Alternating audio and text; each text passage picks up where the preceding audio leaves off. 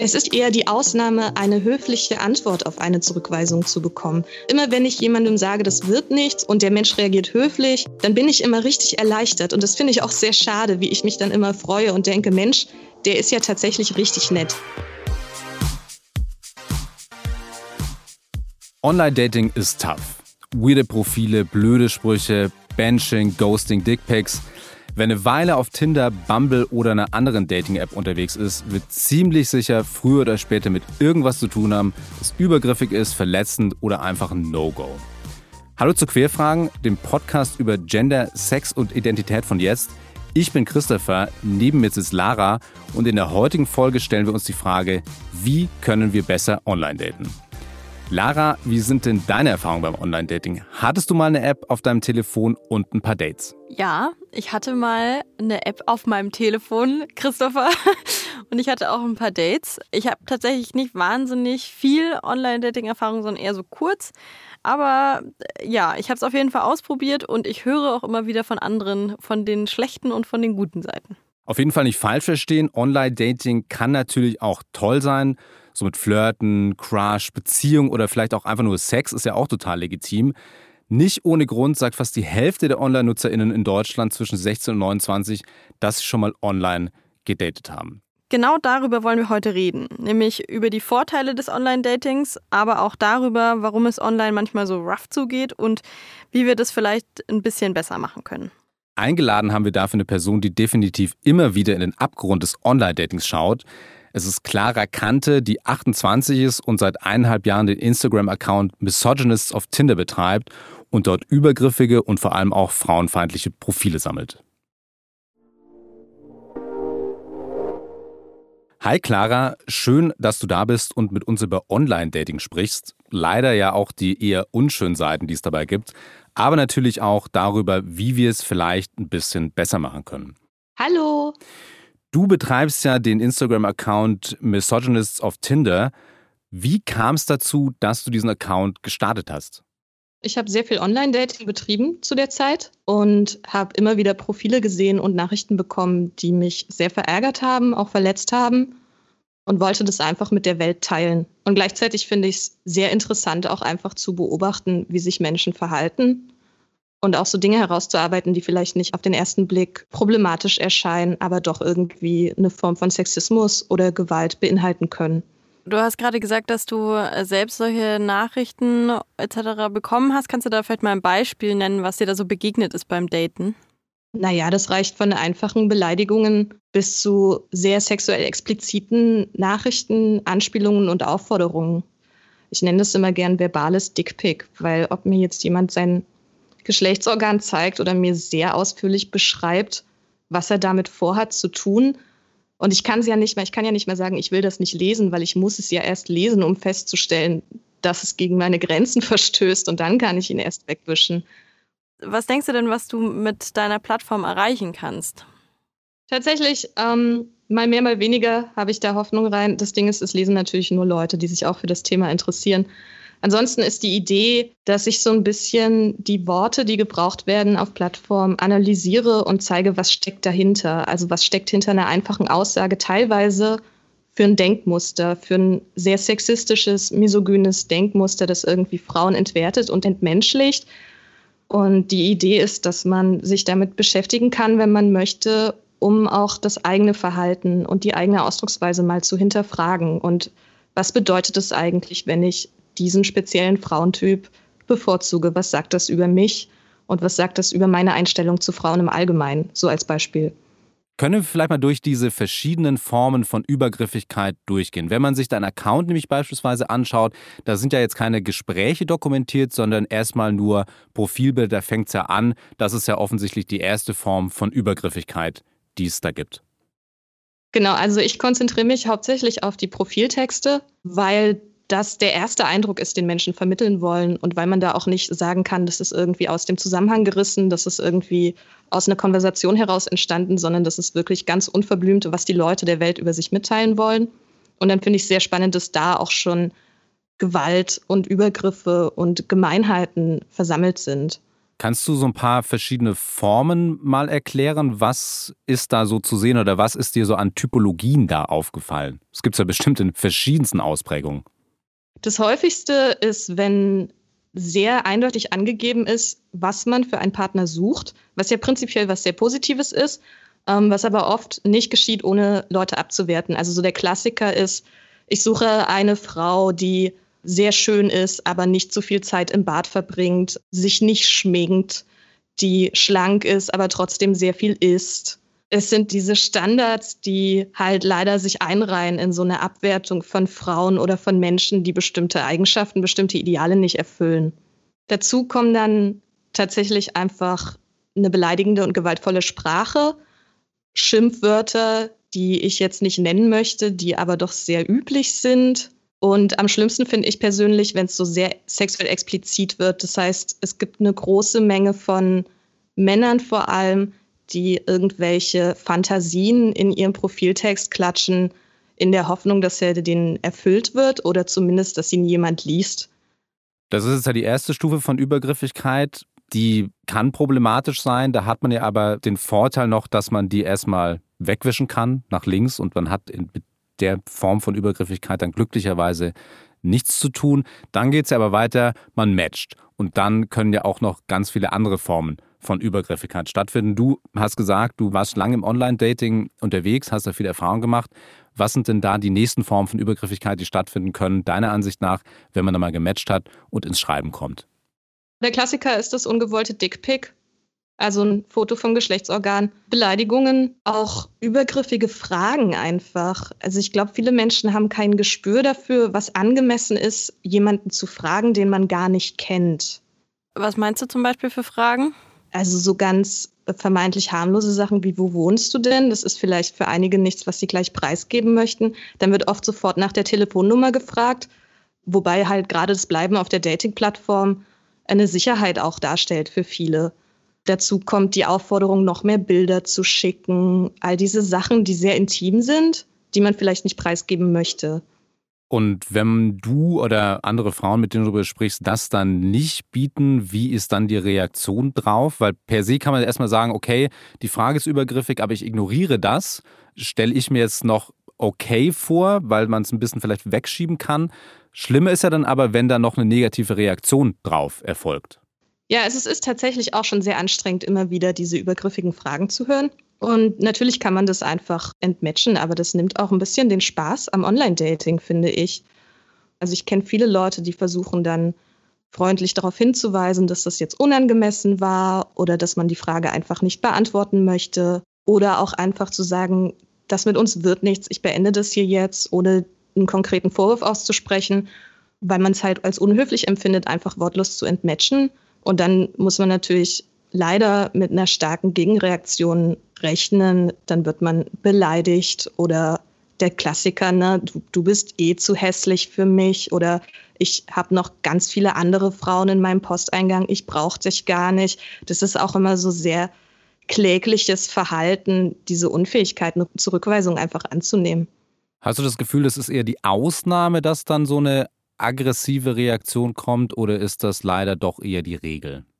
Es ist tatsächlich eher die Ausnahme, eine höfliche Antwort auf eine Zurückweisung zu bekommen. Also immer wenn ich jemandem sage, das wird nichts oder das finde ich nicht gut, was du gesagt hast oder was du gefragt hast, und der Mensch reagiert höflich und entschuldigt sich vielleicht oder sagt, kein Problem, alles Gute noch, dann bin ich immer richtig erleichtert. Und das finde ich auch sehr schade, wie ich mich dann immer freue und denke, Mensch, der ist ja tatsächlich richtig nett. Ich habe viele Freundinnen, die online daten und die würden, glaube ich, sehr heftig jetzt nicken zu dem, was Clara sagt. Also ich habe da teilweise Nachrichten schon gelesen, da gefriert einem wirklich ein bisschen das Blut in den Adern auf so Sätze wie du, sorry, ich habe jetzt irgendwie am Freitag doch keine Zeit, folgen da teilweise so Schimpftiraden. Das finde ich schon auch immer sehr interessant und denke immer so, vielleicht liegt es auch daran, dass man halt Dating ist halt sowas Persönliches und wenn man dann für die Art, wie man quasi datet oder wie man flirtet, kritisiert wird, dann nehmen Männer das auch persönlich. Wenn sie damit nicht klarkommen, dann, dann kriegt man das auf eine Art und Weise vermittelt, wie es halt nicht in Ordnung ist. Ja, auf jeden Fall. Also es ist auch einfach, der Mann möchte halt erobern.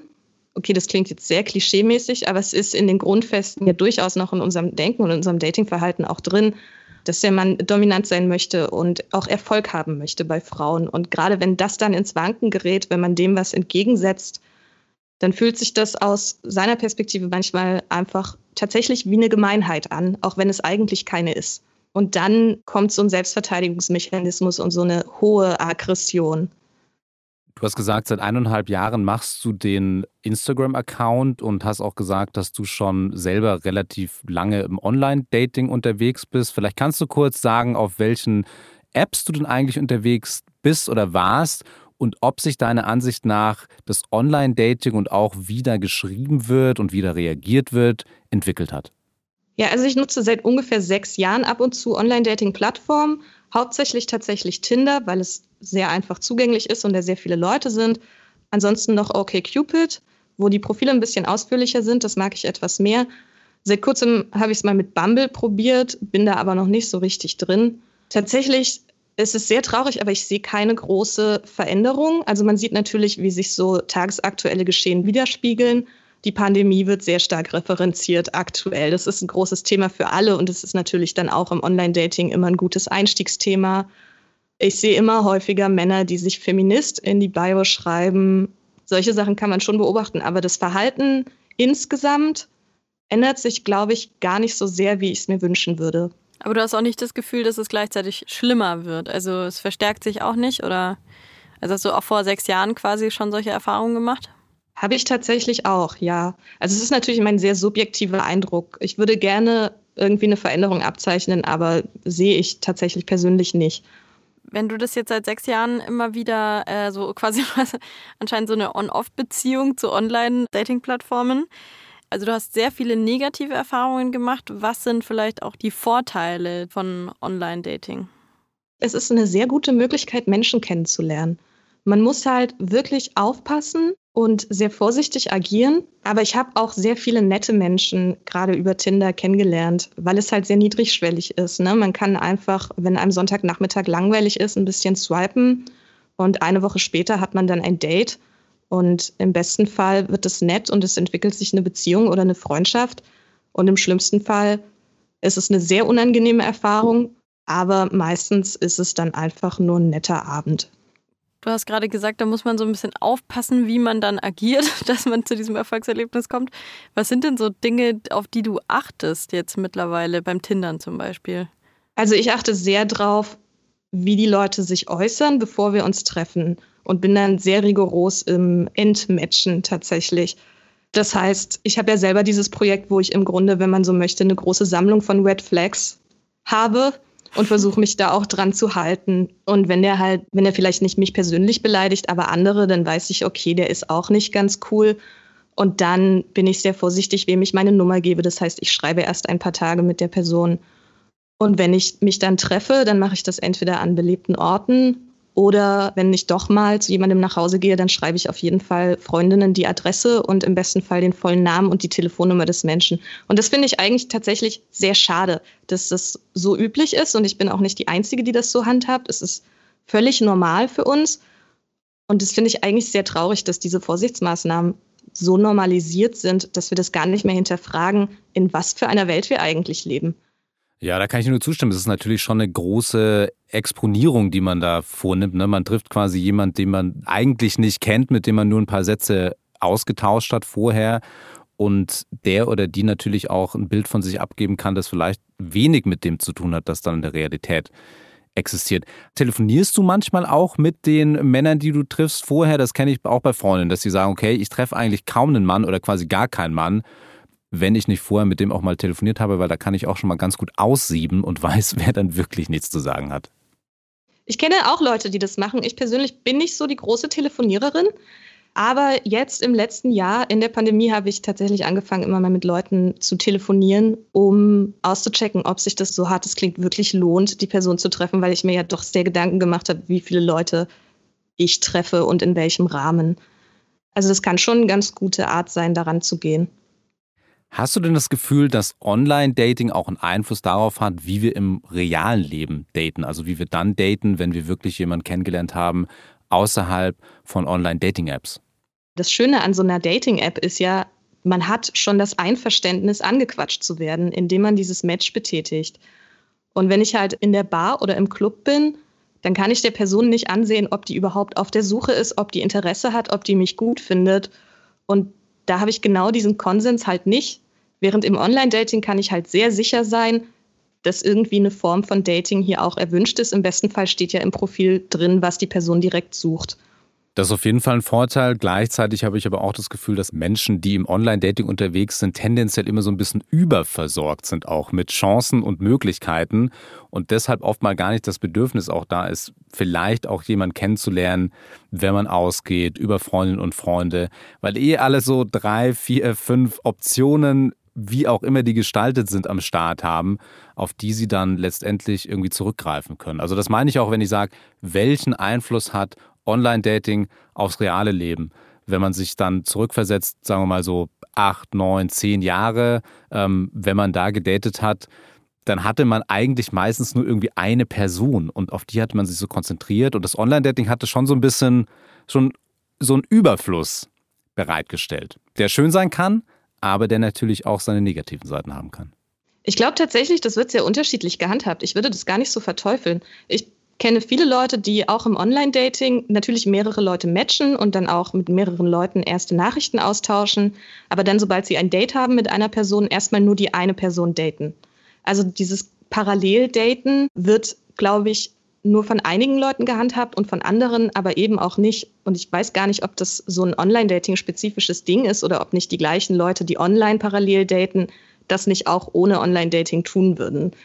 Aber was ich mich immer bei diesem Überangebot, wie du es nennst, Christopher, frage, ist, ob man dann auch so ein bisschen rationaler einfach aussortiert beim Online-Dating jetzt sozusagen. Also da ist ja die Frage, willst du das positiv oder negativ sehen, weil das kann man ja in beide Richtungen denken. Ja, das ist wieder so ein Punkt, kann man, wie du schon sagst, positiv und negativ sehen. Ja. Ne? Also es hat halt auch Vorteile zu wissen, ich muss jetzt vielleicht nicht mit irgendwas klarkommen, was mir eigentlich sauer aufstößt. Ja, total.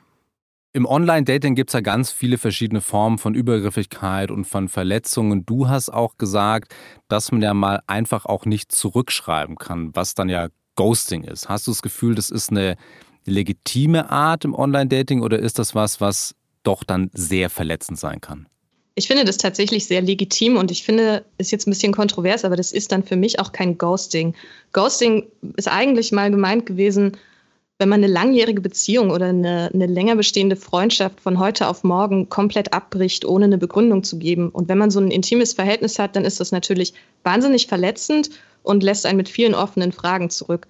Während ich halt gerade auf einer Online-Dating-Plattform, wo ja bekannt ist, dass man mit vielen Menschen durchaus schreibt, einfach nicht mich in der Verantwortung sehe, mich vor jedem Einzelnen zu rechtfertigen, warum ich jetzt keine Lust mehr auf das Gespräch habe oder warum ich mich vielleicht unwohl fühle oder warum ich das Date vielleicht absagen möchte, dann entmatche ich einfach. Dafür gibt es die Funktion und ich finde die da tatsächlich an der Stelle sehr sinnvoll. Das ist natürlich was anderes, wenn man mehrere Dates hatte. Das ist immer sehr individuell, aber gerade wenn man noch in der Wir schreiben miteinander Phase ist, mache ich das persönlich häufig. Das passiert mir auch häufig, dass ich entmatcht werde und das ist natürlich schade und auch unangenehm, aber jetzt nicht wirklich ein großes Ding, finde ich persönlich.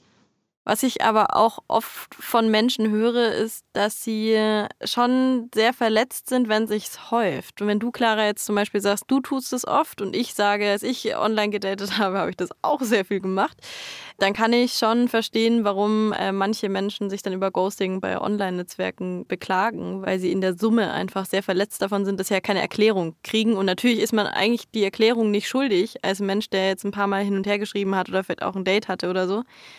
Aber natürlich sind da Menschen, die vielleicht öfter geghostet werden, auch in so einer doofen Situation, dass sie keine Erklärungen dafür kriegen. Deswegen ein ernstzunehmendes Phänomen im Online-Dating, finde ich, ja.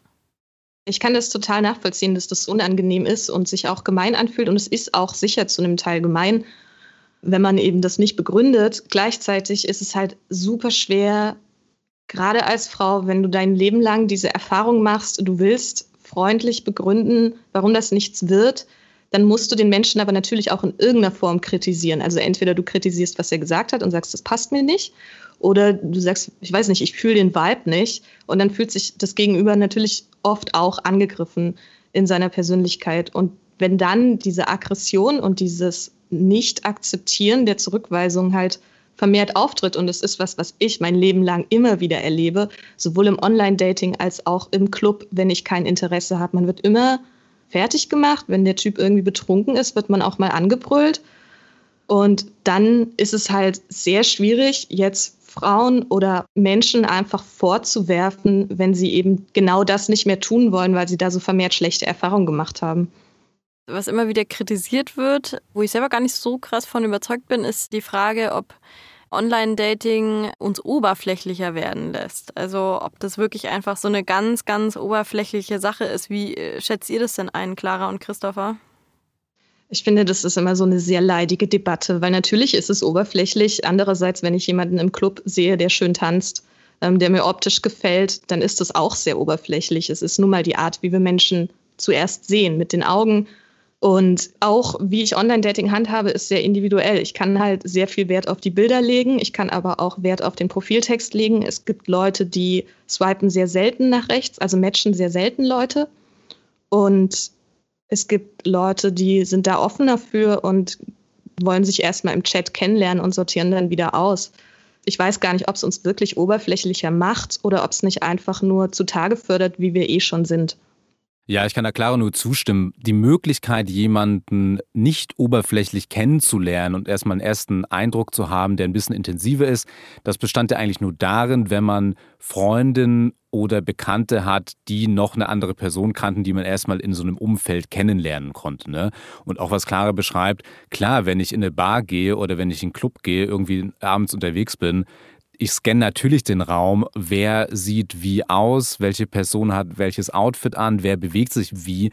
Man hat vielleicht so einen Ticken mehr Informationen dadurch, dass man Bewegung sieht und vielleicht auch eine Stimme hört. Aber dann hört es auch schon auf wieder. Ne? Also die Oberflächlichkeit ist da genauso vorhanden in der physischen Welt. Und es kommt noch dazu, oftmals ist man da ganz gut angetrunken.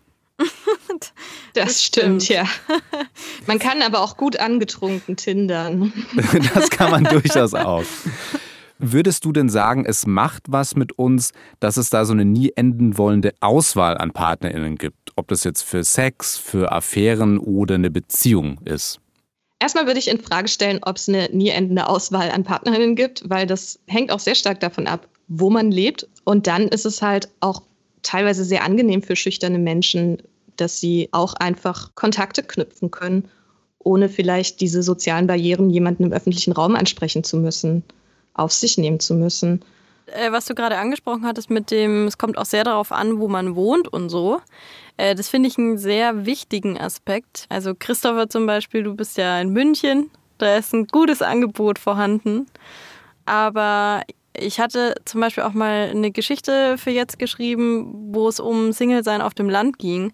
Und da habe ich mit zwei Singles gesprochen, also die waren komplett fertig mit den Nerven, weil sie gesagt haben, mein Radius ist jetzt bei 90 Kilometer.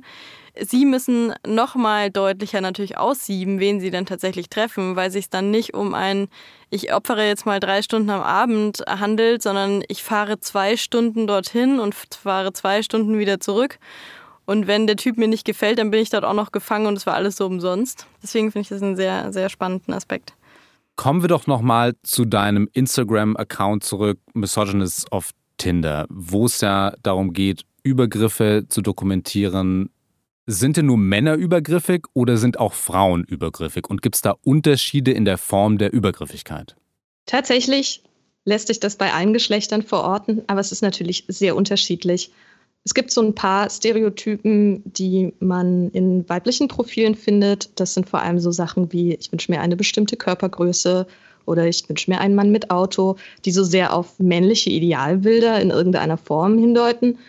Allerdings meiner persönlichen Erfahrung nach sind die Profile von Männern mit einer höheren Variabilität auf unterschiedlichste Arten sehr schmerzhaft da steckt ein bisschen mehr Kreativität tatsächlich drin im negativen Sinne. Christopher, Clara hat ja jetzt gerade gesagt, dass auch Frauen sexistisch sein können, hat zum Beispiel das Beispiel der Größe genannt. Wie hast du das erlebt? Also ich habe nicht das Gefühl, dass die Profile von Frauen in der Form übergriffig sind oder verletzend wie das, was äh, Clara da beschrieben hat und was sie von männlicher Seite da öfter mal sehen muss. Klar, hin und wieder ist das die Größe im Profil drin. Und klar gibt es dann auch noch diesen Typ Frau, der sowas Alpha-Männliches sucht und die da, da sehr Wert drauf legen oder dieses Gentleman-Ding so in den Vordergrund stellen, mhm. wo ich dann auch das Gefühl habe, so ja, klar, einerseits ist vielleicht auch ganz gut, wenn du dann gleich sagst, was du haben willst und was nicht. Andererseits ist der Ton manchmal dann nicht ganz so nett. Wenn du jetzt einem Profil begegnest, wo drin steht, Charlotte 27 sucht Männer über 1,80, würdest du sie dann gleich aussortieren deshalb, weil sie so genaue Vorstellungen hat oder denkst du dir nach? Mir wäre es erstmal egal, glaube ich. Mhm. Ne? Also ich finde, man kann durchaus dann mal nach rechts wischen und äh, trotzdem ja mit einer Person ins Gespräch kommen. Ich habe das Gefühl, wenn man mit Menschen dann spricht, diese harten Fakten, die dann ab und an dann doch da stehen, die sind dann doch nicht ganz so hart, wenn man mit Menschen dann spricht und mhm. vielleicht mal drei, vier Sätze austauscht. Wenn mir zum Beispiel Bekannte oder Freundinnen erzählen, wie die Auswahl auf Tinder ist, manche sagen immer so, ist doch total super, ich weiß gar nicht, was du hast, und andere sind immer so, boah, echt, also ich finde niemanden, der mir gefällt. Und äh, also ich glaube, irgendeine Form der Auswahl gibt es schon. Man kann sie nur leider nicht selber anwählen, weil dann wahrscheinlich alle sagen würden, ich hätte gerne nur Menschen mit 90, 60, 90, bitte, danke. Angeblich gibt es dieses interne Ranking, aber es gibt, soweit ich weiß, keinen offiziellen Beleg dafür. Ich glaube tatsächlich, ich lebe in einer Stadt mit 500.000 Einwohnern. Ich glaube, hier spielt das keine Rolle, weil also alle Menschen, die ich persönlich kenne, die Tinder nutzen, habe ich auch schon gesehen. Und das sind sehr unterschiedliche Menschen. Das ist bei mir auch ganz tagesformabhängig. Es gibt Tage, da finde ich alle ganz nett. Und es gibt Tage, da denke ich auch, wow, nur Idioten unterwegs. Die jetzt kurz, weil du, weil du das selbst angesprochen hast, ist das vielleicht auch so ein bisschen die unangenehme Seite von Tinder, dass man da Menschen vorgeschlagen bekommt, die man wirklich nicht in diesem Kontext sehen möchte. Das ist eine Entscheidung, die jeder treffen muss, wie man das findet. Ich finde es relativ witzig. In meinem Freundeskreis ist es üblich, sich ein super Like zu geben, wenn man sich erkennt. Das ist das Äquivalent zum Winken über die Straßenseite. Wir gehen damit alle sehr locker um.